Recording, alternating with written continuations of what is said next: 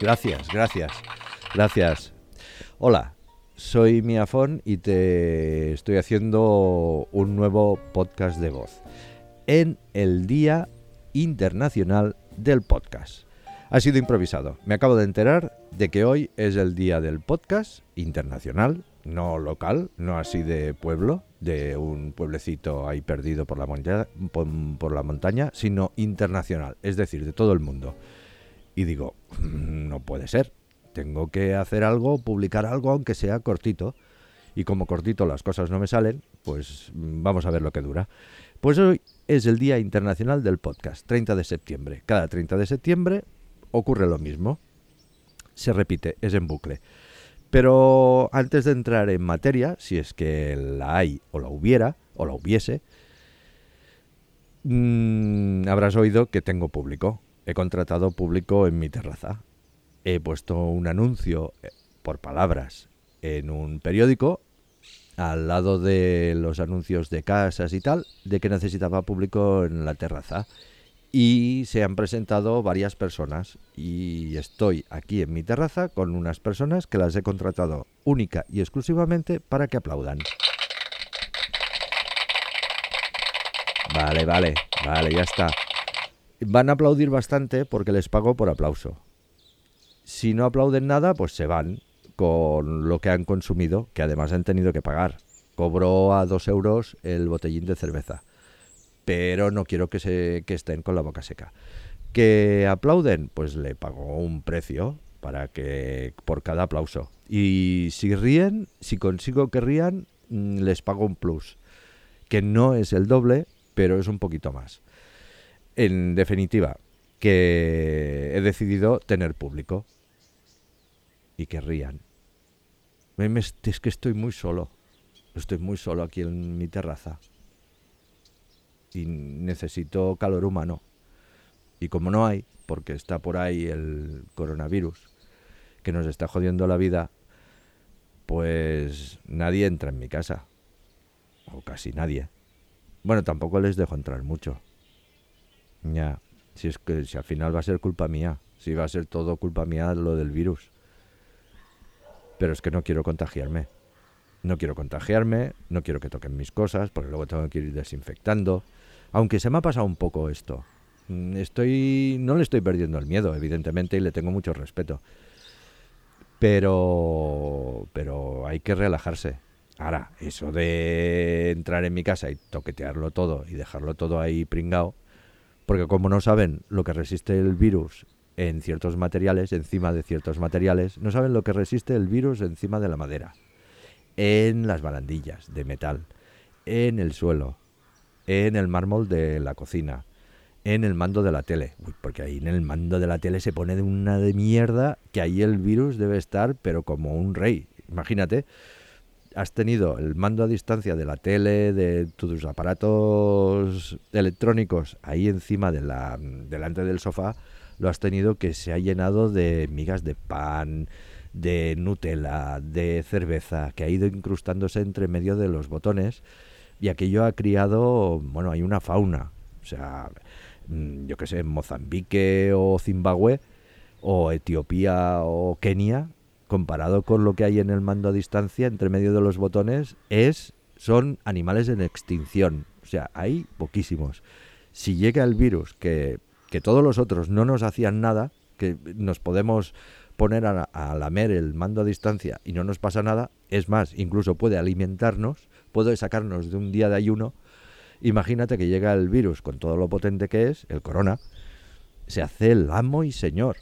O sea, eso es como si eso, en la sabana, están ahí todos los animales, el león, el elefante, la hiena, la jirafa, los, los licaones, me encantan los licaones, y llega el mamut.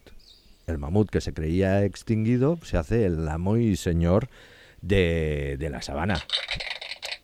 Bueno, a ver, a ver, tampoco ha sido para aplaudir, ¿vale? Que lo que vosotros queréis es cobrar. Pues eso, imagínate el mando a distancia ahí con el coronavirus enganchado en el, en el 5. Porque el 5 es un virus. ¿Eh? ¿Has visto? Esto habrá alguien que lo habrá pillado y alguien que no. Ya, el público... Sí, sí, el, el público aquí presente lo ha pillado porque son muy listos y por eso y les pago. Mira, le tengo que pagar ya, creo que son dos aplausos y una risa. Y lo bueno de esta gente que he contratado es que van todos a una, empiezan de golpe, o sea, puedo hacer una gracia, pero ellos ríen cuando quieren. Es como si hubiera una claqueta o alguien que les dijera, ahora podéis reír, que se ríen cuando les da la gana, y acaban absolutamente todos de golpe. Tanto si aplauden como si como si se ríen. Y ya está. Eh, bueno, en realidad es una máquina. Es un aparatito que vale una... Yo qué sé, creo que vale... No sé, a mí me lo regalaron. Vale 10 euros o algo así. Y es una Sound Machine.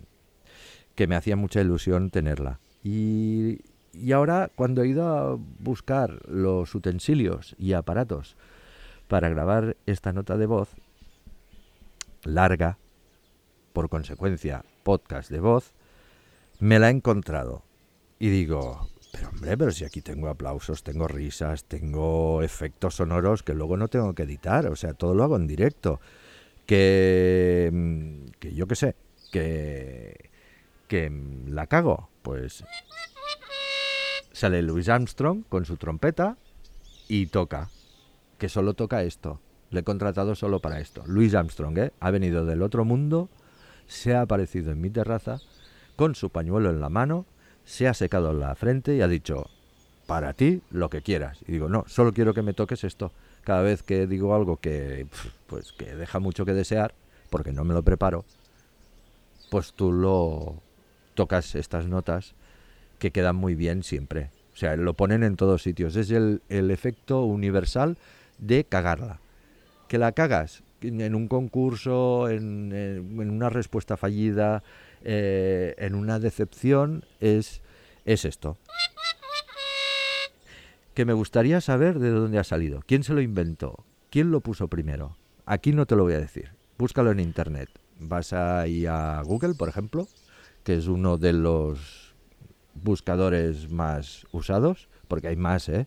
O sea, no solo existe Google, existen otros pero todo el mundo usa Google. Y pones quién inventó quién o quién utilizó por primera vez el esto lo escribes tú como puedas. Se le llama onomatopeya. Y ya está, poca cosa más. De esta manera tan absurda y tan tonta, eh, celebro el Día Internacional del Podcast, con un podcast de voz que una vez más no dice nada, pero incorpora novedades que has visto que incorpora público que sabe aplaudir, sabe reír, un trompetista que es Louis Armstrong y, y, una escopeta. La escopeta de Kurt Cobain. ¿Sabes que hace unos podcasts hablaba de Kurt Cobain? Pues la he comprado en eBay y me la he traído. Esto es real. Esto es el, Kurt Cobain, en el momento en que iba a poner punto y final a su vida, mm, decidió grabarlo.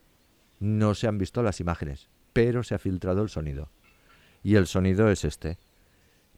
Mm, lo han editado de tal forma que solo se oiga cuando carga y cuando se vuela la cabeza. había más. Había el rebote de la cabeza contra el suelo.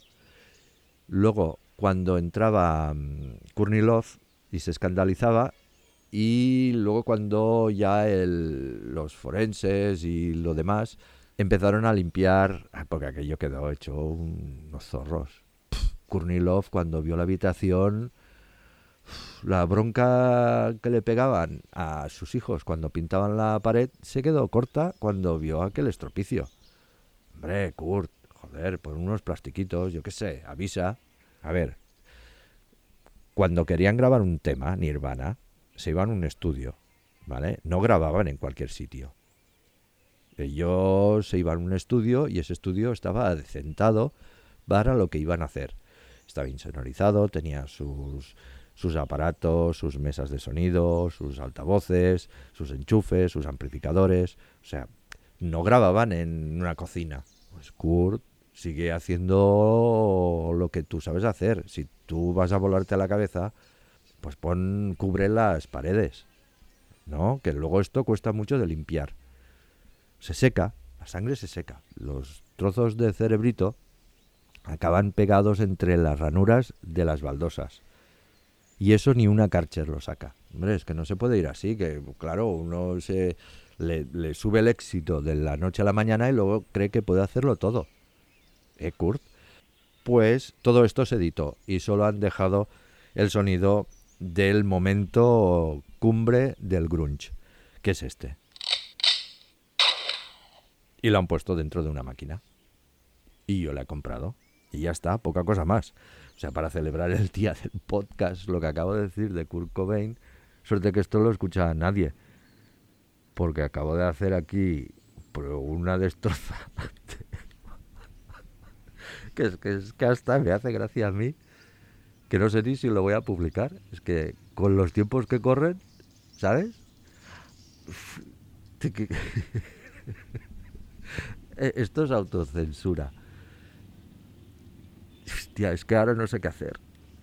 Hostia, no sé si borrar esto o dejarlo. Porque ahora no lo escucha nadie, pero a lo mejor cuando lleve 50 tiran para atrás y se encuentran con, con el momento álgido de- del grunge. Va, lo voy a dejar. Total, ¿qué me puede pasar? Eres Kurt Cobain. Si a él le debía molar esto. Oye, y si no... Si eres un ofendido de mierda, ya te puedes ir. Que tampoco te- tendría que decir estas cosas. ¿No? Venga, reíros. Que al menos haya alguien que le haga gracia.